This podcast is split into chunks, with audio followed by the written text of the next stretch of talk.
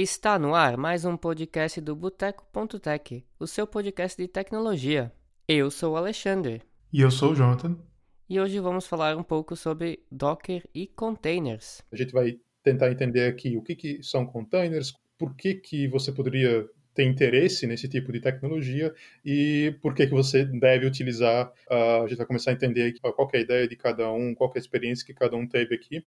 Para começar, então, eu gostaria que todo mundo fizesse uma breve introdução. Então, é, meu nome é Patrick, eu trabalho hoje no Ebanks, em Curitiba, e uso Docker e containers e etc. há mais ou menos uns 3 ou 4 anos. Bom, eu, meu nome é Silmar Alberti, eu é, moro aqui em Blumenau há cerca de um ano, sou desenvolvedor desde 2016, né? Comecei a trabalhar e aprender o Docker, e containers aí por volta de 2017 e atualmente eu estou trabalhando numa empresa é, de gestão de fretes aqui e aqui em Blumenau. Eu sou André Pitanga, eu trabalho na Red Hat aqui nos Estados Unidos. Eu sou Solution Architect, tipo engenheiro de vendas, né? Eu já trabalhei na área de consultoria na Red Hat também. E eu gosto bastante de conversar com a galera sobre containers, todas essas mudanças que estão acontecendo aí na indústria. Prazer estar aqui. Agradecemos a presença de todo mundo. E realmente, a história por trás ali dos containers já vem de muito tempo. O projeto do alguns projetos como o LXC e outros no mundo Linux já existem há bastante tempo e eles já forneciam muitas das funcionalidades que, por exemplo, o Docker atualmente fornece. Né? O grande foco de você utilizar o container, você conseguir isolar a sua aplicação Além da, desse isolamento, também tem a questão da portabilidade, que também é outro grande foco dos containers. Essas e outras coisas acho que é interessante a gente discutir e entender por que, que talvez teve tanto sucesso, qual era o problema que a gente tinha até então. Assim, do ponto de vista de operacional, né, o Ops, no lado Ops, um dos problemas que a gente estava tentando resolver é que os ambientes dos nossos clientes estavam muito heterogêneos, né? Cada sistema era configurado de uma maneira diferente, né, até para poder ter oferecer é, bibliotecas diferentes, poder oferecer as, todas as partes que faziam parte da aplicação. Então isso criava muitos conflitos entre o desenvolvedor e o operador, né? Porque rolava uma espécie de, de não alinhamento, né? Porque da parte operacional a gente quer que as coisas sejam o mais igual possível, né? Porque fica mais fácil de você administrar um ambiente largo se houver mais homogeneidade, né? Então a gente, mas o, o desenvolvedor ele quer desenvolver novas é, features, né? Novas habilidades no software, resolver bugs assim e tal. Então eles querem mover, andar rápido, né? Então os, existia uma certa desalinhamento aí. E o que o Docker veio trazer é exatamente a solução para isso, para o ponto de vista de Ops, né? Porque agora a, a divisão entre é, aquele handoff né, que, que existe entre o, o mundo do desenvolvedor e o mundo do operador é, se uniram, né, até em relação ao movimento DevOps, né, que essa, essa, esse handoff ficou muito mais fácil, porque agora, do ponto de vista operacional, a gente tem uma, uma linha de divisão bem definida, a gente provém a, a capacidade de rodar os, os containers, né? E a responsabilidade dos developers fica também mais bem dividida e mais confortável, assim, né? Porque eles podem adicionar as bibliotecas, adicionar os runtimes, né?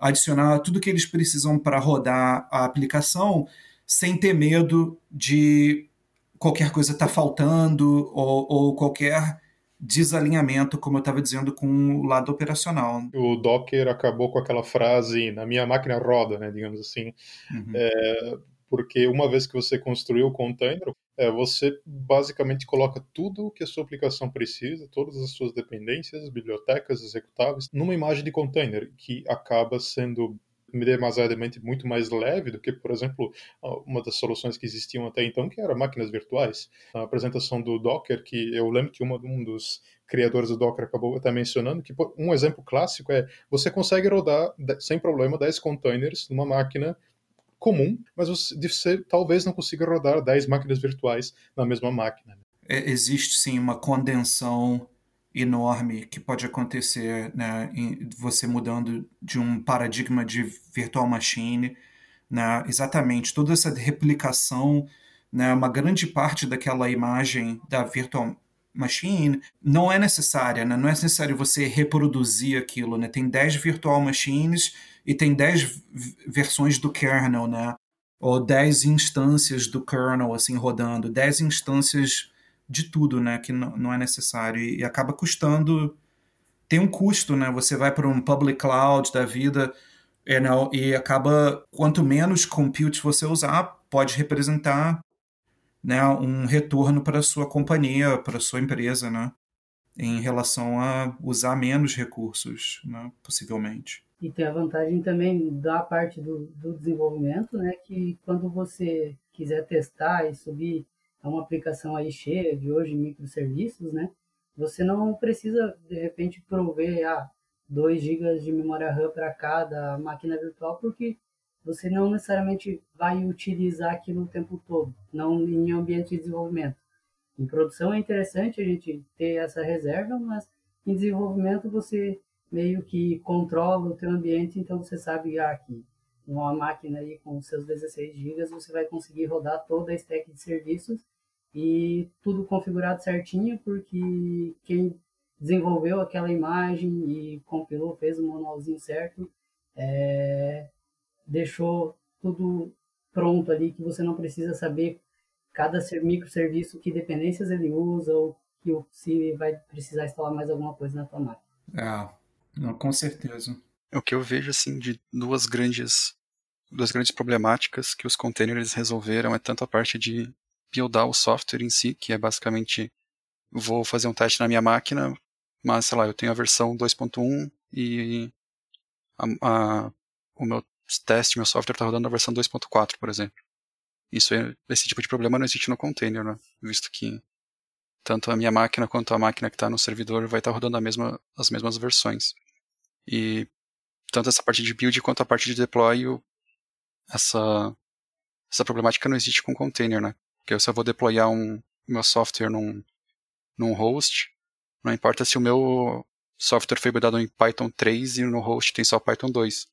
Porque todas as dependências vão estar juntas no mesmo container, então na mesma imagem, então essa diferença não existe mais, né? E, e esse é o alinhamento principal, né, cara, que, que ocorre hoje em dia, é que isso beneficia tanto o developer, né, como você está descrevendo, porque ele tem aquela segurança que tudo vai rodar, né? Tem aquela aquela coerência, né, dos seus dos seus artefatos, né? Muitas vezes as pessoas referem o mecanismo que dá que você vai fazer o deploy como um artefato, né? Então, tipo, o que você dava o seu output como developer era uma espécie de jar file, né? Uma coisa assim, e que esse tipo de artefato é mais completo, né? Então, acho que facilita mais a vida do developer, né? Sim, às vezes você, por exemplo, você faz um teste local da sua aplicação, testa tudo certinho, não, está funcionando 100%, roda os testes, faz toda uma série de testes e quando chega em produção, pelo ambiente ser diferente, certa parte do sistema acaba não funcionando, ou às vezes acaba acontecendo uma falha. Ah, por mais que você tenha testado na sua máquina, o ambiente não é o semelhante em produção. Até então, a solução era, digamos assim, para ficar o mais semelhante possível, era você utilizar o mesmo sistema operacional, as mesmas bibliotecas, as mesmas versões, e, porém, isso também tem um custo. Então, hoje, hoje por exemplo, eu trabalho com Python e até pouco tempo atrás nós fizemos uma migração ali, finalmente, do Python 2.7 para o Python 3.6.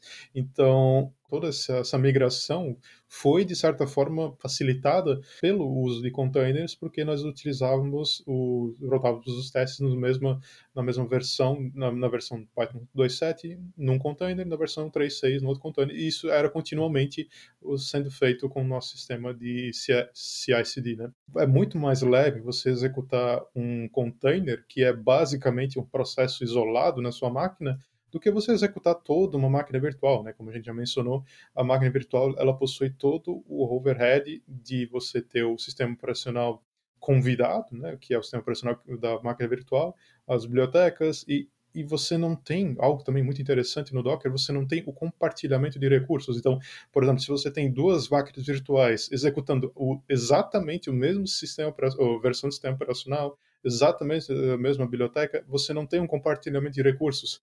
Uh, e isso é algo muito interessante que o Docker, containers em geral, resolveram brilhantemente utilizando a questão de você uh, ter camadas nos seus volumes dos seus containers. Né? Então você tem camadas somente leitura e containers que utilizam a, a, mesma imagem ou as mesmas camadas vão reaproveitar essas camadas e por isso que ele, ele acaba sendo tão eficiente. É. é. também tem a vantagem da, do tempo que demora, né? Geralmente você faz um container aí para seu microserviço, sua aplicação, e o tempo de, de up para ele estar tá respondendo o teu sistema é de segundos, né? Agora, o tempo de você subir uma máquina virtual inteira, o SO, fazer o boot e estar tá respondendo a tua aplicação, geralmente demora um pouquinho mais.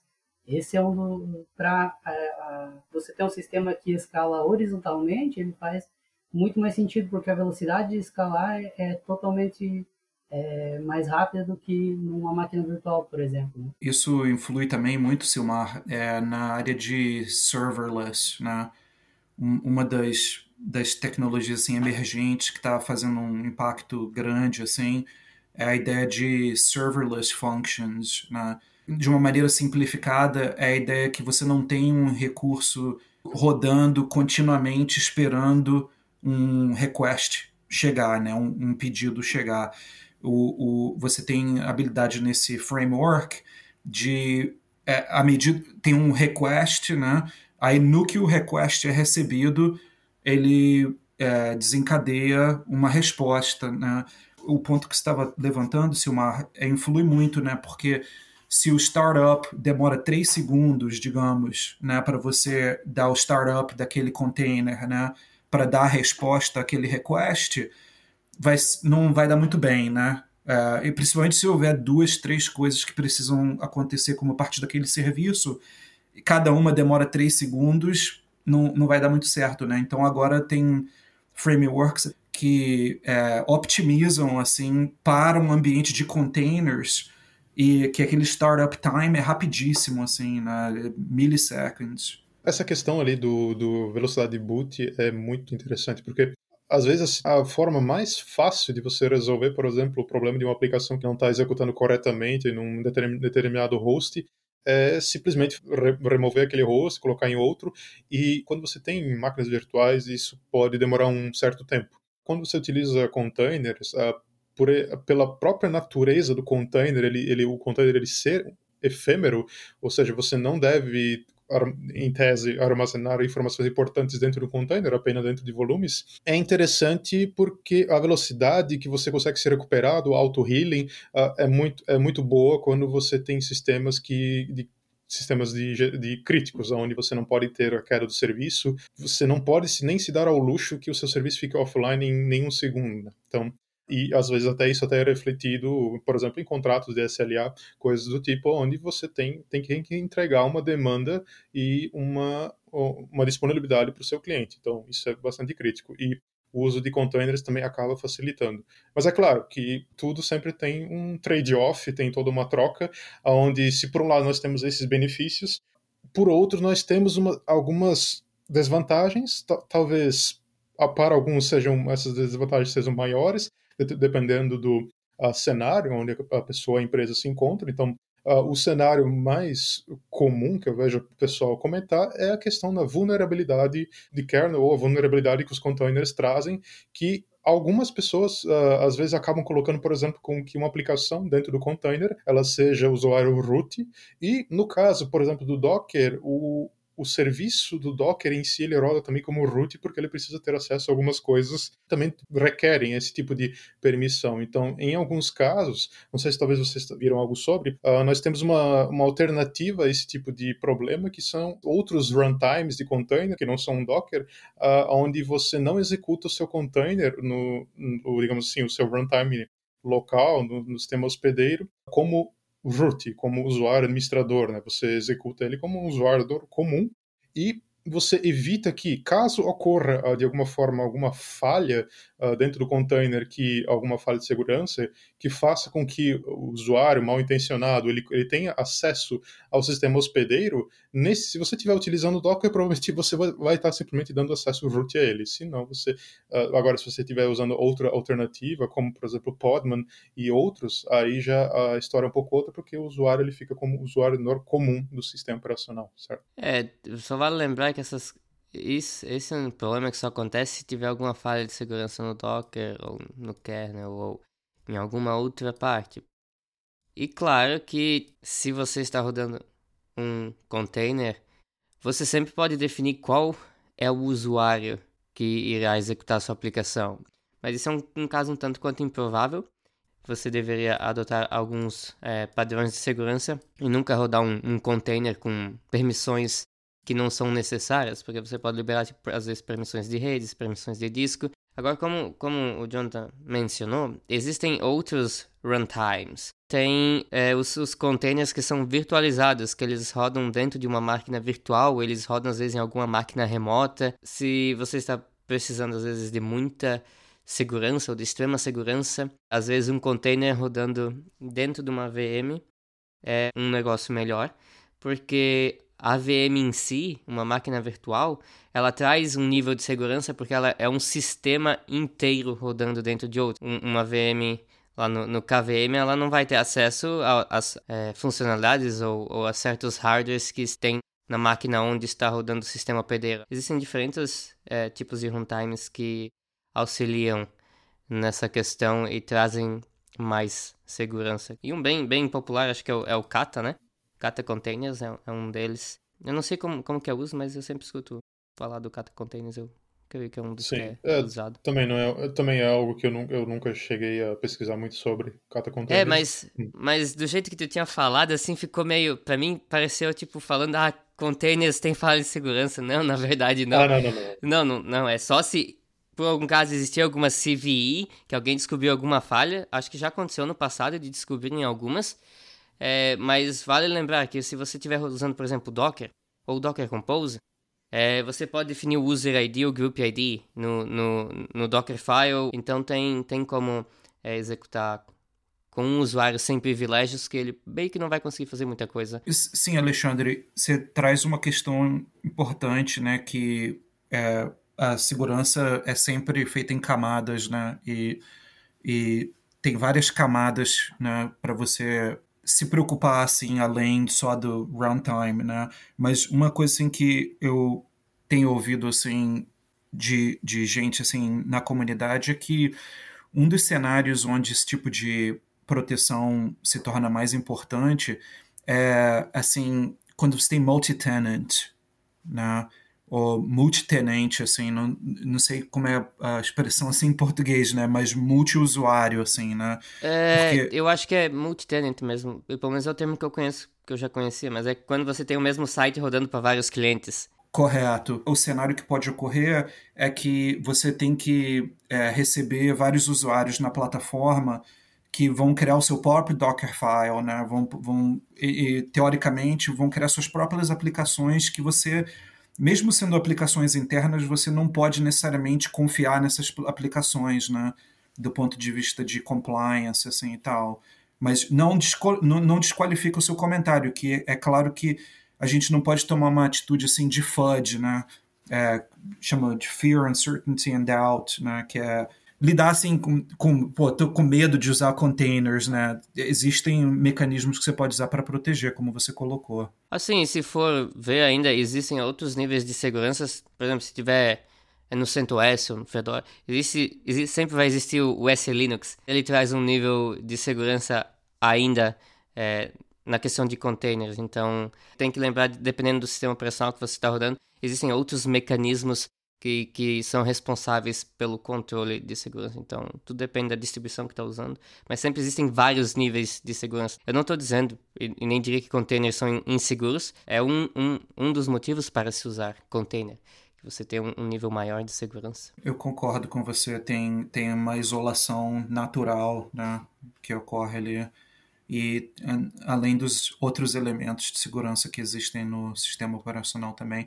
Agora tem um outro lance interessante assim com esse negócio dos é, runtimes diferentes, né, cara, para o container, que é um lado assim que você vê que é, tudo no mundo do containers, embora tenha sido criado ou criado talvez não seja a palavra melhor, mas tenha sido popularizado né, e, e disseminado pela Docker, é, é importante notar que todas essas tecnologias de containers são baseadas em standards, né?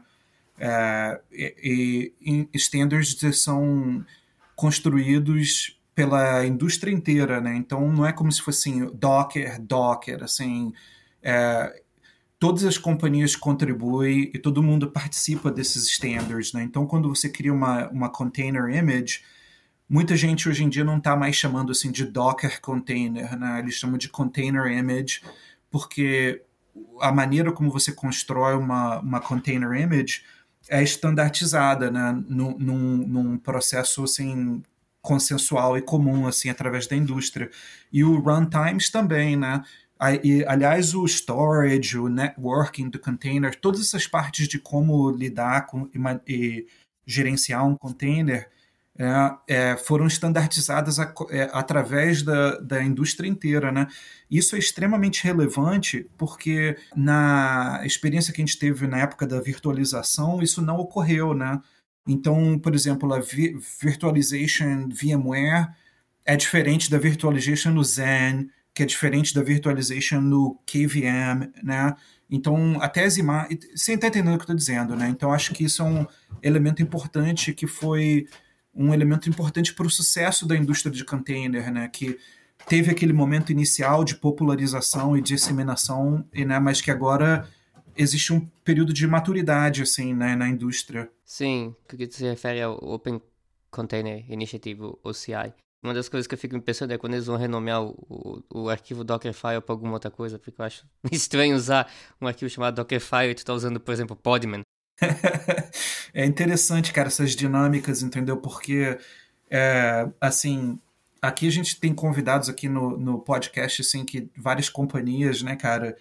E eu acho que isso é um, é um lado legal, assim, desse lado do container, assim, né, cara? Porque você, você pode trabalhar numa companhia, mas, na verdade, o ecossistema de containers não é só de uma companhia, né? Você pode trazer aquela conversa né, para várias, várias direções, né? É, voltando um pouco na questão de segurança ainda dos containers, né? É uma coisa que eles fazem por padrão já quando você baixa e vai executar um container, é, tem uma série de syscalls que são bloqueadas por default, né? Eles não vão permitir, eu não, eu não sei exatamente qual é de cabeça agora, mas uma das maneiras de ter um container mais seguro ainda é que o, ele em si já tem uma série de syscalls que são bloqueadas. E além disso, por mais que o container execute em modo root, se ele não tiver as, as capabilities necessárias, ele não vai conseguir executar as, uh, algumas chamadas, né? Então, Sim. dá de você tanto limitar as capabilities, que ele já tem algumas capabilities limitadas, mas dá de limitar mais ainda. E também dá de adicionar um whitelist de seccomp BPF, que basicamente é uma função que vai, vai ser executada antes de qualquer syscall, e se essa, se essa, função retornar que essa syscall não pode ser executada, ela não vai ser executada. Né? Então são duas formas para botar mais segurança ainda no, no teu container. Sim, é interessante essa parte de segurança, porque de, de fato o Docker ele não. A gente está falando principalmente de Docker, mas uh, containers em geral eles não, eles não criaram de certa forma nada novo, uh, apenas juntaram uma série de componentes, uma série de ferramentas que já existiam numa coisa só e basicamente facilitaram acesso a, a, isso e facilitaram acesso a essa segurança, que é o que o Patrick já, já mencionou, que é o caso uh, das capabilities, é, um, é, é, algo que é muito útil na questão de segurança, porque você consegue limitar uh, de forma bastante granular o que, que, o seu, que o seu programa pode fazer, e com isso você consegue limitar bastante a, toda, toda a camada de ataque que você tem, né? Então isso, isso facilita bastante. Ainda existe o, o cgroups, né? Que limita o que o container consegue ver que existe de hardware. Então ele consegue limitar a memória, consegue limitar a CPU e várias outras coisas. Então existem, realmente, como a gente falou, existem vários mecanismos que ajudam nessa questão de, de prevenir que um container tenha acesso a coisas indesejadas. E, e só voltando um pouquinho ali na questão de que o Docker não fez nada novo, eu acho que muitas das coisas que é, surgiram no kernel foram por causa do LXC ou, ou ideias de permitir essa, essa ideia de containers que já surgiu lá por volta dos anos 2000. E com isso, acho que uma das primeiras coisas que surgiu no, no, no Linux foi o, cgroups para conseguir limitar. E depois começou a surgir outras, outras coisas. Então, é, muitas das coisas que eu disse que ah, o Docker já só juntou o que já existia, ele só fez mais amigável. Mas, mas essas coisas começaram a surgir, algumas delas, por realmente querer essa ideia de containers. Mas provavelmente na época nem existia ainda esse termo, ninguém chamava de containers, eles só achavam, sei lá, um, um, processo isolado, ou sei lá como é que chamava na época, mas já existiam essas ideias de tentar isolar aplicações é, num host Linux. É, se falando do, do, dos recursos de hardware, aí ele, é, o cgroup faz a, a, o isolamento dessa parte, né? Isolando CPU, memória, enfim. E eu acho, eu achei fascinante quando eu comecei a ver o Docker, o jeito que ele simplifica, por exemplo, a parte de roteamento entre os containers do próprio cluster ali, que se você for entrar a fundo é umas regras de iptables lá internas que ele faz toda a mágica por trás. Você nos arquivos de configuração ou na chamada do, do CLI do Docker ali você instancia o container e ele faz todo o roteamento de rede por baixo para você. Então o recurso já existia, já estava implementado no kernel. Eles só deixaram fácil e acessível para usar mesmo. Sim, é engraçado essa, essa questão do IP tables, porque se você pegar qualquer host com Docker instalado, começar a instanciar alguns containers, você consegue ver o IP tables e tá lá as regras, as regras do, do Docker lá definidas e é bem interessante essa parte, sim. O IP tables é como se fosse um, um duct tape da, de tantas coisas, né, cara? Tantas tecnologias, na verdade, é um bunch of IP tables, you know? é uma porção de IP tables. Tantas tecnologias lindas e limpas, assim, na verdade é uma, uma espaguete IP tables. No Rev é assim também, cara. No, no KVM é assim também. No uh, libvirt, né? Quando você cria um libvirt, uh, várias regras são criadas automaticamente para fazer o roteamento né, daquela, daquela virtual network, né, como eles chamam, network virtual. É, e sobre essas questões do Linux de, de, serviços do kernel que já existia, eu acho que o primeiro que foi criado, que já faz bem mais tempo do que o próprio cgroups, foi o chroot, né, que permite eu é, usar um outro, outro diretório como root isso acho que já foi mais de 50 anos, sei lá, década de 70 por aí. E acho que foi talvez o primeiro funcionalidade do kernel que permitiu o começo de se pensar em containers, né? É, é, Patrick, essa solução é usada muito para a galera que faz gerenciamento, gerenciamento do servidor de DNS, né, cara? Bind, né? Bind. É, é assim, né? Você normalmente instala o bind num croot, né? num chroot. É bem comum isso também no, no, na, na área Unix, assim, né? na área Linux, sempre existiu.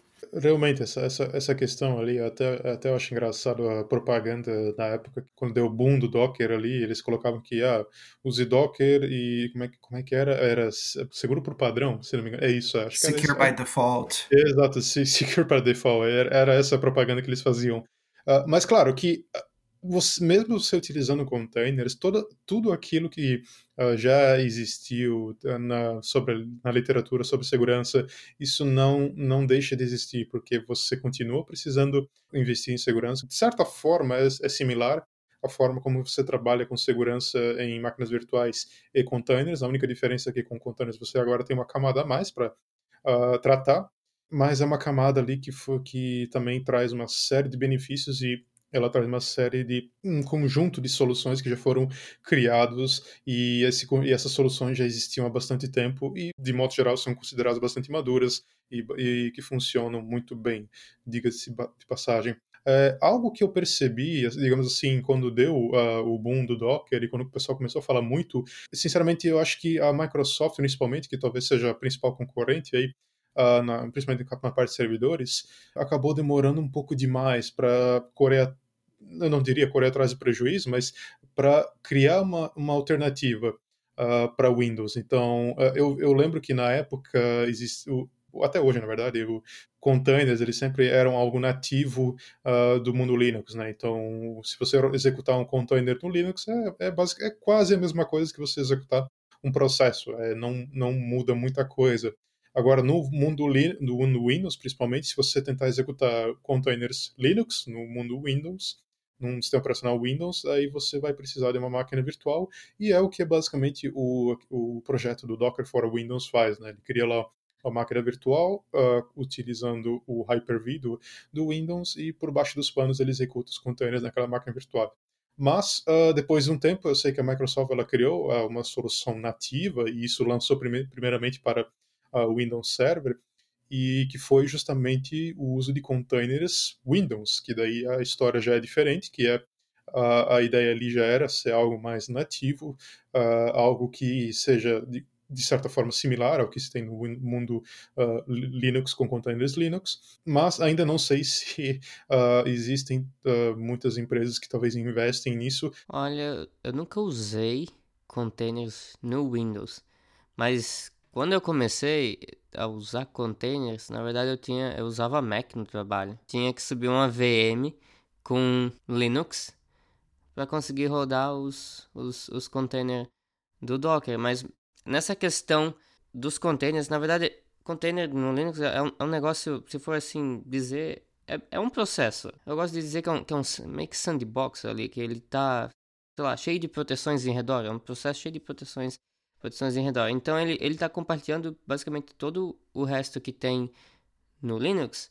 Não tem como rodar um container Linux no Windows sem ter alguma VM, eu acho. É, talvez um dia. Agora o Windows está enfiando uma parte lá do. Como é que chama lá? WSL? É, WSL. É WSL. Uhum. Que, que é isso que coloca um pouco de Linux dentro do, do Windows, né? É isso ali. Porque hoje no Windows é, existem containers. Existem containers no Windows. Que nem tu, tu mencionou, demorou. Eu acho que demorou. Mas vamos dizer que tu precisa rodar, sei lá, um. Como é que é? SQL Server da Microsoft. Tu consegue rodar ele num, num container mas tu vai precisar de um sistema hospedeiro que é Windows, até onde eu sei, para rodar ele. Então, é, é uma das coisas que, que se, se tem hoje nos containers, é isso, que teu container, ele sempre está atrelado a algum, tipo, alguma arquitetura, algum sistema operacional, essas, essas diferenças. Sobre essa questão do, dos containers Windows, eu já tive alguma experiência com isso. Já faz um tempinho, talvez hoje esteja melhor, mas a gente tinha que botar justamente um SQL Server no, no container para fazer testes. Só que era um negócio inviável, assim. O, o tamanho da imagem base do, do Microsoft do Windows era, sei lá, 3 GB. Uma imagem de, de Docker, assim, não fazia sentido. Então a gente teve que desistir dessa ideia e seguir no, no bare metal mesmo. Convenhamos que não é a primeira vez que a Microsoft demora um pouquinho para se atualizar, né? Verdade. É, essa, é. essa questão do. É, sim, essa, ali, essa questão do SQL Server é interessante, até engraçado, porque na empresa que eu trabalhava, quando eu comecei a utilizar Docker, um dos. A gente estava meio que migrando do Sybase, que é um banco, que é um, um banco antigo pra caramba, e tem, mas ainda assim tem bastante empresa usando. Mas a gente estava migrando para SQL Server. E um dos problemas era justamente esse: como rodar o SQL Server num container. No começo, o que, que o pessoal fazia? É, e isso e dá para fazer, pra, e dá para ter uma ideia do quão flexível é um container. O pessoal pegava um container, uh, Linux, se eu não me engano era um Ubuntu, instalava dentro dele o VirtualBox, no VirtualBox instalava o sistema operacional Windows. E no sistema operacional Windows instalava o SQL Server Windows. E no final de tudo a imagem dava tipo uns 12 GB, assim, era um negócio um pouco absurdo. mas de, depois daí saiu a versão da uma, uma versão agora já está um pouco mais estável obviamente mas na época eu lembro que tinha a versão preview da SQL Server para Linux nativo. E você conseguia utilizar uh, SQL Server em um container Linux. Só que ainda assim tinha aquele problema que ele exigia por padrão na, na versão de desenvolvimento. Eu não sei agora se é por padrão ou mínimo ele exigia 4 GB de RAM. E quando você utiliza, por exemplo, no caso no Windows, é, você precisa, para rodar o container Linux, você precisa de uma máquina virtual. E, agora você imagina 4 GB da sua máquina virtual sendo jogados fora porque você tá, tem que executar um container do SQL Server, por exemplo. É, aí um, um, ponto que o pessoal levantou do SQL Server em container aí, é, eu acho eu nunca trabalhei com SQL, mas eu já ouvi o pessoal dizer que as primeiras versões do SQL Server era que funcionava no Windows era um pouquinho chato de você fazer o setup dele, né?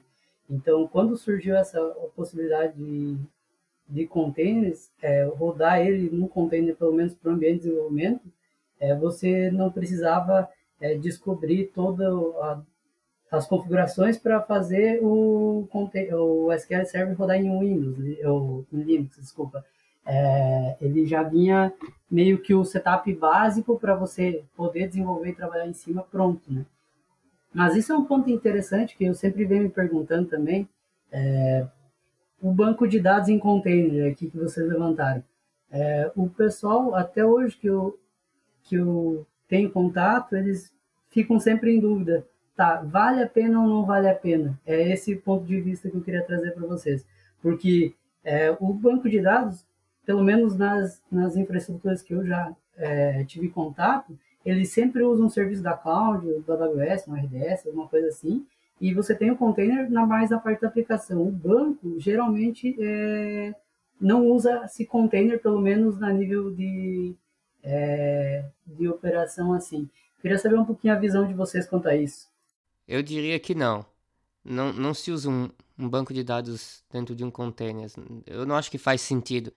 Se usa, no caso, sei lá, do ambiente de testes, ambiente de desenvolvimento, ótimo, roda teu MySQL, teu Postgres dentro do container. Mas em, produ em produção, o que tu vai querer no, no banco de dados é redundância, escalabilidade, é o banco ter, ter sharding, ter replicação. E tu começar a colocar isso dentro de containers, às vezes fica difícil controlar. É mais fácil fazer um setup manual ou se tu usa alguma cloud, como AWS, Google, DigitalOcean, usa o serviço deles é, Manage de, de, banco de dados, que a maioria desses oferecem banco de dados gerenciado, eles que cuidam de backup e todas essa, essas coisas. Então, eu diria que para produção, eu acho que não faz muito sentido. Do mesmo jeito que eu mencionei antes, tipo o Kafka. O Kafka é uma, uma aplicação um tanto quanto difícil de, de se usar dentro de um container. Existe um projeto, se não me engano, acho que é o Streamsy, que é, facilita isso, mas algumas aplicações não foram desenhadas ou não são feitas para se rodar dentro de containers. Algumas realmente requerem uma máquina virtual ou, ou bare metal, uma máquina física mesmo para execução, que às vezes faz mais sentido, principalmente se for algo que está precisando escalar bastante ou que toma bastante porrada, por exemplo, um banco de dados lidando com pagamentos. Eu acho que o Patrick pode falar um pouco sobre isso, como é que é a questão deles aí. Mas acho que faz mais sentido usar não, não usar containers nesse, nesse caso. Sim, sim, tipo, o que a gente faz é a gente usa containers para banco de dados para testes locais, testes de integração, enfim, que a gente né, vai, vai precisar de, de um banco de dados. Para isso ajuda bastante ter container, facilita bastante, mas para o banco de dados de produção, que vai ter cliente usando, é aquela coisa, né? Tipo, tu não quer ter riscos desnecessários no seu banco de dados. E tu botar mais uma camada de complexidade ali que pode dar problema, só piora a situação. No caso de, de botar isso no container. Então, para banco de dados de produção, o recomendado, tanto o pessoal de Ops do, do meu time, enfim, é justamente bota, bota num, no RDS ou enfim qualquer outro é, provider de, de serviços. E mas para testes locais, quando vai rodar teste de, de, de, integração, enfim, testes que realmente precisam de banco de dados para rodar os testes, a gente usa em container mesmo. Eu vou ser um pouco do contra, mas no meu caso eu talvez vou colocar um diferencial assim. Uh, nas empresas que eu trabalhei, normalmente eh, também tinha essa mesma situação para bancos relacionais.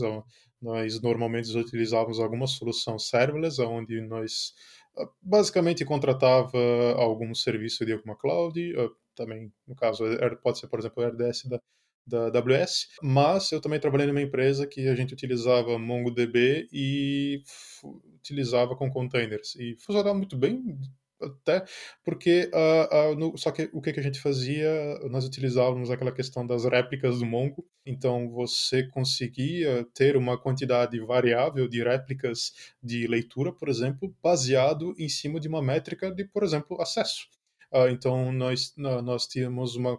No caso, a gente utilizava Kubernetes, né? Então, você consegue no Kubernetes ter todo esse controle. Então, a gente tinha uma regra de uh, escalonamento horizontal, onde chegava em X% de, de acessos ou X% de uso de CPU, levantava mais réplicas do banco de dados e isso, de modo geral, funcionava muito bem. Claro que, só que isso é, isso é um problema que uh, não só do Kubernetes, mas no Kubernetes o pessoal normalmente comenta muito disso, que você tem uh, diferenças, diferentes aplicações. Você tem aplicações que são stateless, onde o estado da aplicação ela não é importante ou não é relevante, com aplicações como, por exemplo, uma aplicação, um servidor PHP, onde ele só interpreta o, o código PHP. Esse servidor, ele normalmente ele não precisa ter armazenar ou uh, ele, ele não precisa cuidar do estado dele, não precisa gerenciar arquivos, nada. Ele, se por acaso der um problema no container, vai lá, mata o container e cria outro. Basicamente é isso, em produção, né? Uh, e no caso de aplicações stateful, onde é normalmente, onde é uma boa parte das aplicações, na verdade, onde você tem que armazenar algum tipo de dado, você precisa ter um servidor de banco de dados, normalmente. Uh, daí, daí a brincadeira é um pouco diferente, porque daí você precisa ter outros cuidados, como por exemplo, uh, você uh, cuidar dos volumes do seu banco de dados. E tem, sim, existem bancos de dados mais tradicionais, bancos de dados relacionais, que não são preparados para o cenário de, de, de, containers, como é o caso ali do uh, MySQL, MySQL, Postgres, Oracle, enfim, tem, existe uma série de bancos de dados que já existem há muito tempo, eles não são, de certa forma, muito preparados, mas também existem projetos uh, que fazem porque existe um limite o quanto esses bancos de dados eles podem ter réplicas e, e, e pode acreditar uh, sei bem disso mas existe um limite de quantas réplicas você pode ter então quantas réplicas leitura você pode ter e bancos relacionais isso é bastante limitado de certa forma, mas quando você trabalha com bancos não relacionais, onde você tem uh, uma certa escalabilidade horizontal, posso dizer que, talvez por experiência, funciona muito bem, né? Mas realmente para banco de dados relacional não não não aconselharia. Eu aconselharia mais a utilizar um serviço que o pessoal comentou, o AWS, por exemplo, que você tem a questão do backup, porque Uh, existem funcionalidades no em cloud que são muito interessantes. No caso do RDS, você pode, por exemplo, ter o, uh, o point in time, onde você pode voltar o seu banco de dados para um ponto aleatório no tempo, onde você, por exemplo, ah, você pode voltar num tempo onde houve uma falha, antes de acontecer uma falha. Então, esse tipo de serviço, esse tipo de funcionalidade, muitas vezes não, não está disponível, ou se está disponível, às vezes é, é difícil de manter, é, é custoso de manter uh, num ambiente utilizando somente containers ou puramente containers. Mas uh, na questão de rodar esses containers em produção, porque eu acredito que talvez todo mundo concorde que para desenvolvimento é uma mão na roda é, é, facilita imensamente você utilizar qualquer tipo solução de containers, porque justamente tem essa questão do setup, tem essa questão de você instalar. Às vezes você pode estar tá utilizando qualquer sistema, qualquer sistema operacional que rode containers, você pode utilizar qualquer sistema operacional e, e a vantagem de você poder também replicar, digamos que você tem algum erro em produção, você conseguir replicar isso na sua máquina tem um, tem um valor imenso, porque não tem coisa pior do que você não, não, não saber qual que é o erro simplesmente porque o ambiente é diferente. E, e, de, e se, a, se a empresa segue as boas práticas, digamos assim, um, teoricamente um desenvolvedor nunca deveria ter acesso a um sistema de produção a grosso modo. Falando um pouco mais sobre essa questão da reproducibilidade de um erro em produção, alguma coisa. Pode ser que fica difícil você só pegar o container, ah, vou reproduzir. porque o banco de produção é gigante, é um, é um banco com alguns terabytes que levariam dias para fazer uma cópia. Eu sou da opinião que se você está rodando containers, ou se você está rodando em cloud, se você está rodando sistemas distribuídos, o que tem que existir é um login e tracing. Isso é fundamental. Você tem que conseguir rastrear e conseguir identificar o problema sem precisar rodar o serviço localmente. E acho que isso é alguma uma das coisas que muita gente esquece quando se trabalha com containers ou sistemas distribuídos, sabe? Tem gente que às vezes esquece de logar, de colocar em logs informações é, importantes, informações necessárias. E quando a aplicação explode, esquece de enviar informações é, pertinentes para o sistema que está fazendo o tracking do, das issues ou dos, dos erros que tem na aplicação. Então isso é algo que se tem que levar em consideração. É, eu concordo bastante com essa parte de logs, principalmente, né? Tipo, não faz sentido, ou não deveria fazer sentido um desenvolvedor ter acesso a um banco de, de produção, por exemplo. Mas eu acho que a questão de reproducibilidade que o Docker permite é mais em relação à comunicação entre os serviços, né? Tipo, eu não, eu não vou ter uma base idêntica de prod no meu banco de dados local, mas eu vou ter um banco de dados que vai ser igual ao de prod só que com dados fake, dados aleatórios, não com a mesma quantidade também, mas né, só para simular. E com isso eu consigo fazer testes de integração, testes unitários que vão é, validar se, se a minha funcionalidade está tá certa ou não. Mas para pegar problemas em produção, realmente não tem nada melhor do que logs e uma traceability dos, dos microserviços, qualquer que seja. Né? Tipo, o Docker facilita a reprodução, mas é, se você não tiver determin... tipo se for uma aplicação stateful vai faltar certas coisas que às vezes o problema não é a, assim o código da aplicação mas é algum dado algum algum workload que está tendo que não está que está fazendo a aplicação é, ter algum algum possível problema como algum erro eu acho que ele facilita mais na reproducibilidade de código do que de, de, de, de operação, vamos dizer assim, né? De dados, etc. Se tratando dessa parte de trace, né, é, eu acho muito legal a parte que o, a iniciativa de containers traz que é, quem trataria de armazenar, digamos assim, os logs dos containers e tal, é o runtime lá. Ele tem um driver que ele pode comunicar com diversas ferramentas de log né, centralizada, digamos assim.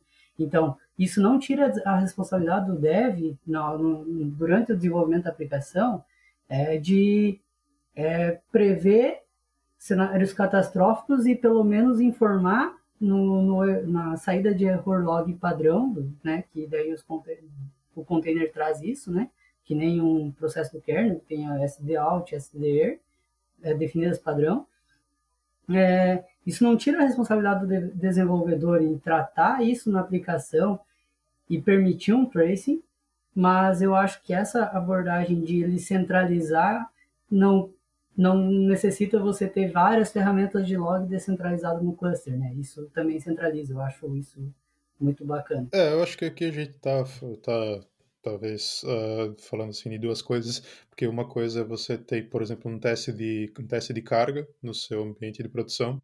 É, isso, isso é um problema que gigante por, e as muitas soluções que eu já já vi para esse tipo de, de problema, às, às, vezes a própria solução gera, gera outros problemas. Então Uh, por exemplo, nesse caso do teste de produção, uma coisa que eu já vi gente fazendo é, é por exemplo, pega literalmente o banco de produção, copia para um, um, faz uma cópia, joga em outro lugar, no ambiente de teste e manda bala, manda e fica rodando testes infinitamente até o, o programa crashar e quando crashar daí dá uma olhada nos logs e ver o que, que aconteceu, né? Uh, e os logs de fato são cruciais para você entender o que, que a sua aplicação está fazendo, qual que é o problema e para você principalmente rastrear esse problema, né?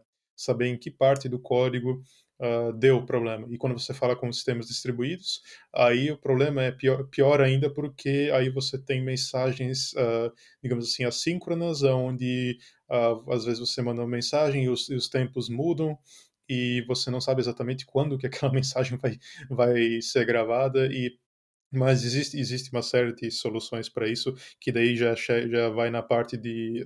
Eu imagino que o termo que o pessoal utiliza é observability, que é isso, eu acho que é o, o tchan do momento aqui, digamos assim, de DevOps, onde você consegue observar uh, em tempo real o que o seu, o que o seu sistema está fazendo, o que seus componentes do seu sistema estão fazendo, uh, qual o tempo que cada componente está demorando, que, uh, quanto que ele demora para fazer XYZ ação, e isso é algo muito importante não só para você rastrear problemas, mas também para você identificar uh, problemas de performance no, no, seu sistema em si, né? onde você e aonde você talvez possa investir tempo para melhorar a performance geral do seu projeto. Mas voltando à questão do, do containers, acho que a gente já está indo muito muito além. É, eu tenho uma pergunta aí para vocês. O que, que vocês usam? É Docker? Podman? O que é melhor? Docker? Podman? Vocês usam alguma outra coisa? Vocês já usaram alguma outra coisa? Vocês têm interesse em usar alguma coisa diferente? Talvez assim como muitos, eu acabei começando o mundo de containers com Docker, uh, utilizo até hoje para muitas coisas, uh, mas eu também já utilizei outros projetos como Podman, que é até um, é um projeto bem interessante, que ele Uh, ele não tem um serviço rodando na máquina local, então, diferente do Docker, que ele tem o Dockerd, uh, que é o daemon do Docker, ele, o Podman ele utiliza um container para executar containers. É, é bem interessante a forma como é que ele faz isso. E no final você não tem o Docker daemon, que é outro ponto de falha do Docker, porque se o seu o, se o daemon do Docker cair, o seu, você perde acesso a tudo, basicamente. E, mas é, é, o Podman é algo interessante. E o outro que eu utilizei também como alternativa, uh, muito por questão de performance uh, e uso de recursos, é o Cryo, que também é outro runtime bem interessante. É, no... todo mundo começou com Docker, eu também comecei. Aí, quando eu é, fui fazer testes de escalabilidade, né, que eu queria começar a brincar um pouquinho com o Swarm, o Swarm ele me deixou a desejar que precisaria outras ferramentas que eu fiz, fariam a, a, a, a leitura do cluster e, e para escalar a aplicação e tal, coisas que o Kubernetes meio que traz nativo, pelo menos o contato superficial que eu tenho, né?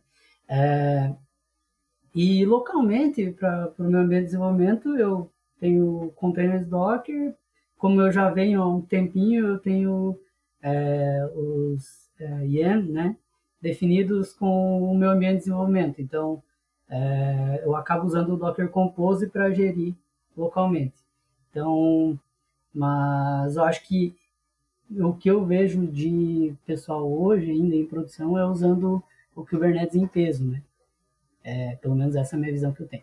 Mas na questão do, do Docker Compose, é, no começo, quando surgiu o Podman, não existia uma alternativa ao, ao Docker Compose. Hoje, hoje já existem. Na verdade, o, o Compose, eu vi que ele converte, o Podman, né, ele converte é, ele usa o VM do Kubernetes por padrão, né? É, que agora você dá um play cube lá e ele sobe os VMs. Só que eu vi que ele está evoluindo rápido. A última vez que eu testei, ele tá, ele tinha liberado, se eu não me engano, os deployments. Ele ainda tem o mapeamento de volumes que ele é um pouquinho diferente. Ele só mapeia pelo IAM, é, se eu não me engano, com é, pasta do dispositivo. Ele não cria o volume ainda, como o Compose faz, né? Então, eu venho testando o Podman, sim, eu confesso que estou é, gostando bastante dele, só que eu acho que essa, essa parte da interpretação do IEM ainda ele não está totalmente completa. Pelo menos é isso faz algumas semanas ainda que eu fiz o último teste, não sei se de repente tenha saído mais alguma coisa recente. Uh, não sei se mais alguém quer comentar algo se eu utilizo assim no dia a dia, uh, mas também uh, o Docker Compose eu acho que ele, ele resolve um problema bem Uh, ele, na verdade, ele facilita né, você gerenciar vários containers, a, a, conexão entre esses containers e também a questão de volumes. Né? Eu acabei esquecendo, mas vou acrescentar. Uh, eu também trabalhei, trabalhei na empresa anterior bastante com Kubernetes. Uh, hoje em dia eu estou mais eh, fazendo alguns testes, tentando acompanhar como é que está a evolução, mas sim, é de fato o Kubernetes é, talvez podemos dizer que ele é padrão hoje para containers em produção. O Kubernetes eu também usei bastante, acho que foi o que eu mais usei em prod. Umas conversas com o pessoal que mexe mais com Ops mesmo, eles são meio contra essa filosofia de já começar com Kubernetes, assim. Uh, segundo um deles, o, o Kubernetes é um, uma carreta e às vezes tu não precisa de uma carreta para transportar um, um sofazinho, sabe? Pode ser uma, um, um caminhãozinho menorzinho assim que já resolve. Que ele acaba tendo muita coisa a mais do que às vezes tu precisa. E sobre essa questão de ferramentas, assim, uma que eu gosto bastante para mexer no Kubernetes é o K9s. Que ele tem uma interface gráfica, assim, de CLI, só que é bem bonitinho, assim, eu acho bem, bem massa. Voltando ao Docker e fazendo uma declaração aqui que não se precisa de Kubernetes para usar containers, que isso fique muito claro. Não, você não é obrigado a usar Kubernetes, não é obrigado a usar Docker Swarm. Você pode rodar em produção. Eu trabalhei muito tempo usando o Elastic Container Service da AWS. Talvez o Jonathan pode dar uma mãozinha aí, explicar um pouco melhor, se ainda é um negócio bem usado, mas era basicamente a gente publicava as, as imagens do Docker na, no repositório da AWS, é, do Docker, lá no Docker Registry deles, e a gente configurava um, um JSON, se eu não me era, era Fargate o nome do, do negócio? Como é que era? Nem lembro mais. Ele é um serviço que existe até hoje, que basicamente ele facilita vo, é, você rodar containers em produção. Ele não é ele não tem assim uma ideia que nem o Kubernetes, ele é, ele é bastante simples, até podemos dizer, uh, e basicamente nele o, o, o ECS ele te dá um registro Docker, um, a gente fala registro Docker porque é, é, é meio que muito, muitas das coisas que o Docker acabou nomeando hoje em dia não é, é mais API, Docker, né? É isso, é exatamente. A, API do, do, do, do, do registro de containers, ele te dá um, um, um serviço de registro de containers, você uh, faz o upload das suas imagens do seu containers para lá, e depois, quando você quiser rodar, você simplesmente você define alguns parâmetros. Uh, você pode, num, ele tem dois modos de operação, onde um modo de operação é o Fargate, onde você não gerencia os servidores, onde esses containers vão executar. Uh, é como se fosse um serviço serverless, podemos entre mil aspas, né? Mas é um serviço serverless para uh, ah, containers.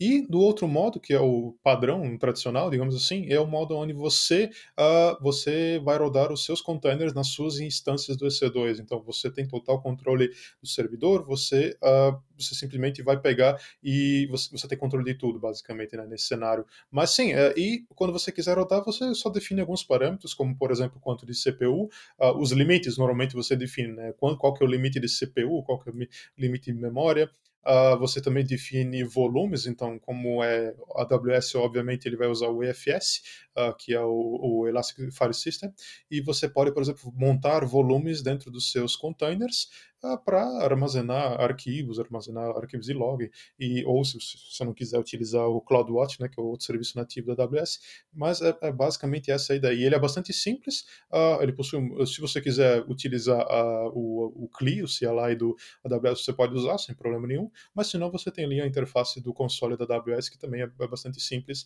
e você, é como o Alexandre falou, você simplesmente define um JSON lá, e é Sim. é isso, não tem muito segredo não.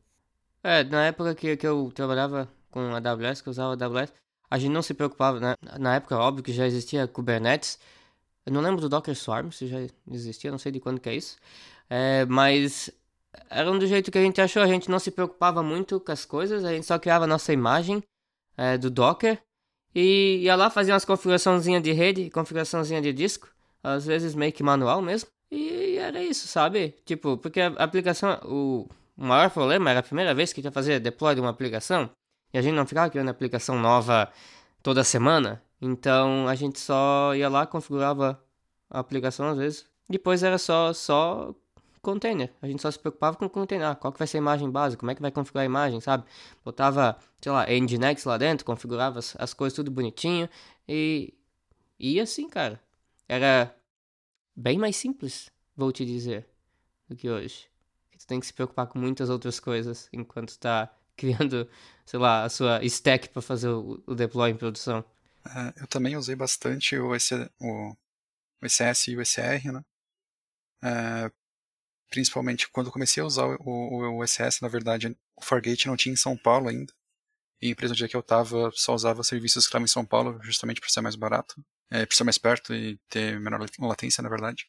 É, quando a gente terminou de botar o sisteminha lá no, no SCS, o Fargate veio para São Paulo, a gente deixou no, SS padrão mesmo.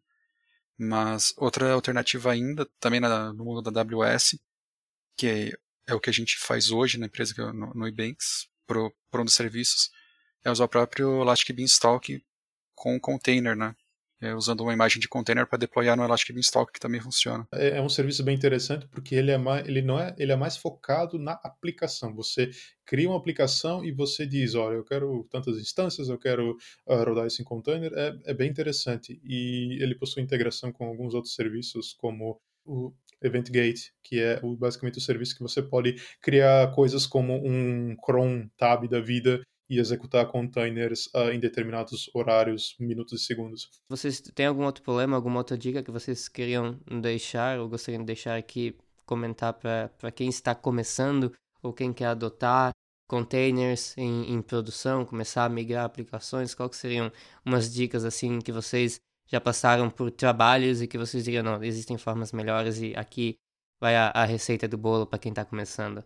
Por mais que a aplicação às vezes seja madura, é, já não seja mais é, um monolito para se quebrar e tal na parte dev, mas tem alguma, alguns detalhes que é, tem que ser tem que ser adaptado em questão de configuração de ambiente, essas coisas que a, a, a própria aplicação ela tem que ser um, ligeiramente modificada para permitir essa migração para uma infraestrutura de containers, né? Então, é, deixar claro sempre para o pessoal que vê que é legal, então, containers quer usar, mas que não é um negócio simples. Tem que fazer é, passo a passo, tem que entender o que está fazendo e entender tudo que vai precisar ser modificado na tua aplicação para poder, de fato, rodar em produção o Kubernetes ou containers.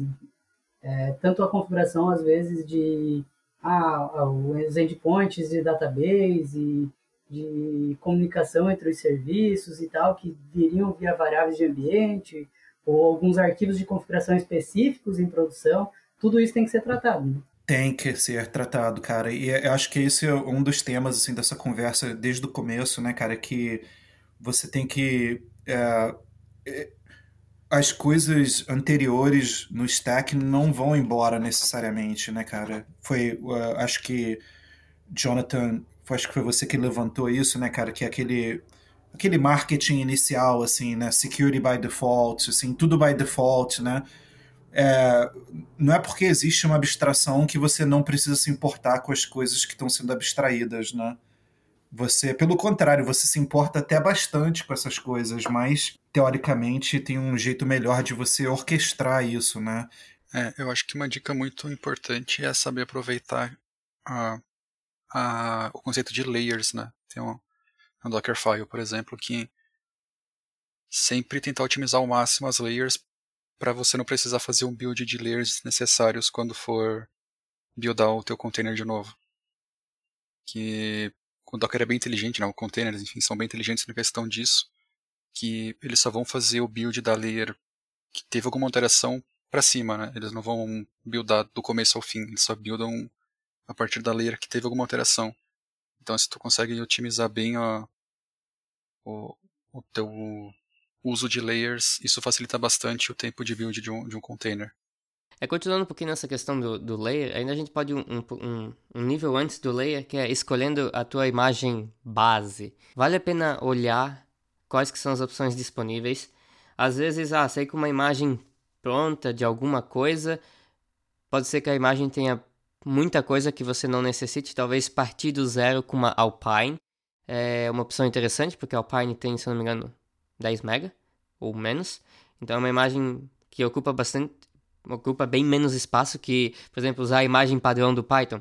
E outra coisa, também na questão da imagem, é ter duas imagens, dependendo da aplicação. Se a sua aplicação for buildável, se não for interpretada, tipo um Python, se for Go, você usa uma imagem para build com todas as dependências, você gera o binário e na aplicação, na, no container que vai rodar, é, você só inclui o binário da aplicação e se precisar de alguma outra, alguma outra coisa, tipo, ah, sei lá, assets, é, porque a aplicação tem que distribuir algum, algum HTML ou coisa do gênero. É, para quem estiver pesquisando, é só pesquisar, não só Go tem essa, essa opção, mas se você pesquisar qualquer qualquer linguagem de programação que é compilável, é só você pesquisar sobre compilação estática e basicamente é a mesma coisa. Você é o que o Alexandre falou, você cria uh, uma, uma layer de build onde você tem todas as suas dependências, você cria um binário estático que basicamente um binário estático ele é simplesmente ele não tem nenhum link com nenhuma biblioteca externa, ele é tudo ele é auto uh, digamos assim auto uh, suficiente e no final você pode utilizar, por exemplo, uma imagem from scratch da vida e literalmente sua, seu container é o seu binário no final das contas. É, e tem também é, quanto menos dependência você instalar, mais pequena fica a imagem, né? E também tem umas boas práticas que são uma imagem, imagens com poucas camadas também, que é, às vezes, daí tem que ver o cenário da tua aplicação, se o build dela é feito em etapas.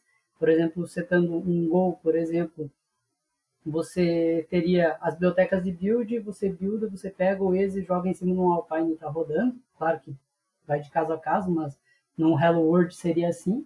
É, em PHP, por exemplo, a gente no ambiente dev tem algumas bibliotecas a mais, com o Xdebug ali, que a gente usa para debugar a aplicação, então isso estaria somente no container de desenvolvimento e no de produção não tem essa é, não tem essa biblioteca, né? Porque não não precisa. E o ideal é sempre pegar as camadas de código, no caso de uma aplicação interpretada, e jogar lá para o final, que você reutiliza. É, vamos supor, instalar os, o, as dependências do C compiladas depois do código da tua aplicação, se você mudar uma linha no arquivo, você vai ter que instalar todas as dependências de novo.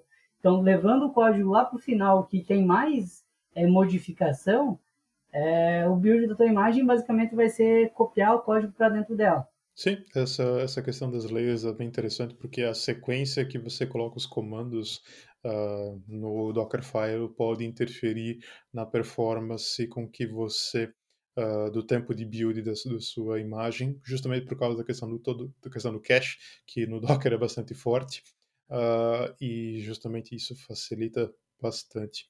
Uh, é, eu acho que como boa prática também, eu, eu, algo que eu acabo aplicando, eu não, eu não sei se, pelo menos eu, eu, fazia muito isso, é no, nos, no caso de PHP, PHP é uma linguagem interpretada, assim como Python. E o que, que eu fazia quando eu trabalhava com PHP era eu tinha uma imagem base que possuía todos, digamos assim, os, as dependências, uh, todas as bibliotecas que eu precisava, e eu deixava essa imagem base básica pública no Docker Hub, e eu simplesmente referenciava ela em cada projeto e no projeto eu simplesmente só adicionava o código do projeto em si, uh, mas todas as bibliotecas elas já estavam numa imagem base e normalmente uh, isso facilitava bastante porque uh, dessa forma eu tirava vantagem do cache do Docker para evitar o download de todo, todas essas imagens base. E a vantagem era que quando eu quisesse atualizar alguma coisa era só atualizar a imagem base que todo mundo já todos os projetos que normalmente eu tinha vários projetos que utilizavam mesmo essa mesma imagem acabava atualizando também. Uh, bom mas isso claro isso, isso, pode ser algo pode ser algo bom pode ser algo ruim né? Mas tudo depende do cenário porque se você atualizar e quebrar vai quebrar todos os seus projetos. Mas uh, se você mas também tudo tem que ter um certo cuidado. Mas sim, é, essa, essa é uma questão bem interessante. E se a pessoa também quiser uh, estudar mais sobre Docker, sempre vai ter o, o site do Docker, o docker.com uh, pode dar uma olhada lá. Eu acho que o Docker é meio que uh, um início para qualquer, qualquer um que quiser. É o início mais comum, podemos dizer assim, para quem quiser começar a utilizar containers. E, é nosso blog também, né? Sim, nosso blog também. Lá. É só acessar boteco.tech, a gente tem alguns artigos falando sobre Docker também, a gente acaba falando um pouco sobre Kubernetes. uh, acho que até para quem está ouvindo até fica um pouco chato, porque todo episódio a gente acaba falando em algum momento de Kubernetes, e uh, daqui a pouco o pessoal está achando que a gente é meio que paga pau ali do Kubernetes, mas... Não, uh, a gente vai fazer um episódio dedicado para o, é, Kubernetes, então depois justo, dele sim. provavelmente a gente vai falar menos. É, é porque acho que é inviável falar de, de Docker e não mencionar Kubernetes em algum momento. Sim, não, mas tranquilo. É, é justamente o que a gente, comentou, né? Acho que hoje não, não tem como não falar porque Kubernetes acaba sendo, digamos assim, um projeto mais utilizado quando se fala em containers para produção. Mas a gente também já mencionou vários outros tópicos que tudo é aquela velha história, né? Sempre depende, depende do que, uh, do seu contexto, depende do seu projeto, do, sua empresa, uh, tudo, tudo depende, né? Então não dá para a gente chegar aqui também dizer que o Docker é, ou containers é uma solução milagrosa que vai resolver todos os seus problemas. Não é bem, não é bem isso. Uh, ele resolve sim alguns problemas, também cria outros. Então é tudo, uh, mas tudo é questão de realmente a pessoa botar na balança e ver o que, que vale a pena. Às vezes, às vezes, muitas às vezes, na verdade, vale, vale muito a pena. Uh, mas também não custa nada, às, às vezes a pessoa uh, na jornada ali do, digamos assim, profissional, porque não testar algo novo, né? Sempre, sempre é bom testar, testar acho que sempre é válido, Uh, se, e, e, se testar e não gostar, é só não usar. Agora, se testar e gostar, quem sabe não é aí uma solução para alguns problemas que a pessoa está tendo e não, não, não conhecia uma solução para aquele problema em específico. Uh, bom, acho que, acho que é isso então. Eu agradeço a presença de todos. É sempre muito interessante uh, trocar essa ideia sobre assuntos diversos. Nesse, nesse, nesse episódio, a gente falou sobre o Docker e containers. Uh, eu, eu, eu, confesso que eu aprendi bastante, eu gostei bastante da conversa. Eu agradeço a presença de todo mundo aqui. Obrigado pelo tempo e eu acho que é isso. Obrigadão. Obrigado aí. Valeu, galera. Gostou desse episódio? Deixe o seu like ou siga-nos. Estamos em diferentes plataformas, nas redes sociais. Compartilhe com os seus amigos. E se você tiver dúvidas e sugestões, entre em contato pelo e-mail contato arroba boteco.tech. Até a próxima!